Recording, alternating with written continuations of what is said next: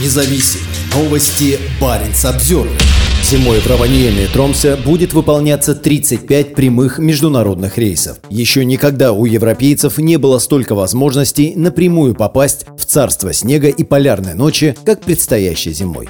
На этой неделе авиакомпания EasyJet и Norwegian объявили о новых прямых маршрутах, которые свяжут центр и самый север континента. У Norwegian появится два рейса в неделю из Копенгагена в Тромсе, а у EasyJet несколько еженедельных рейсов из Неаполя, Амстердама и Парижа в Раваниеме. Зимой эти компании также традиционно выполняют рейсы по этим двум зимним скандинавским направлениям из нескольких аэропортов Великобритании. Благодаря новым рейсам EasyJet число международных прямых рейсов в Раваниеме в предстоящем сезоне вырастет до рекордных 20. Расширение маршрутной сети свидетельствует о силе притягательности Лапландии, и теперь у туристов есть еще больше удобных вариантов для знакомства с завораживающей северной зимой через Раваниеме, говорит глава Визит Раваниеме Санна Керкинен. Аэропорт Раваниеми заявил о 20 прямых международных рейсах в зимний сезон 2023-2024 годов. Аэропорт Тромсе на севере Норвегии примет рейсы из 15 европейских городов. Также напрямую можно добраться в Кителе и Ивола в финской Лапландии, в результате чего общее число прямых рейсов за Северный полярный круг будет рекордно высоким.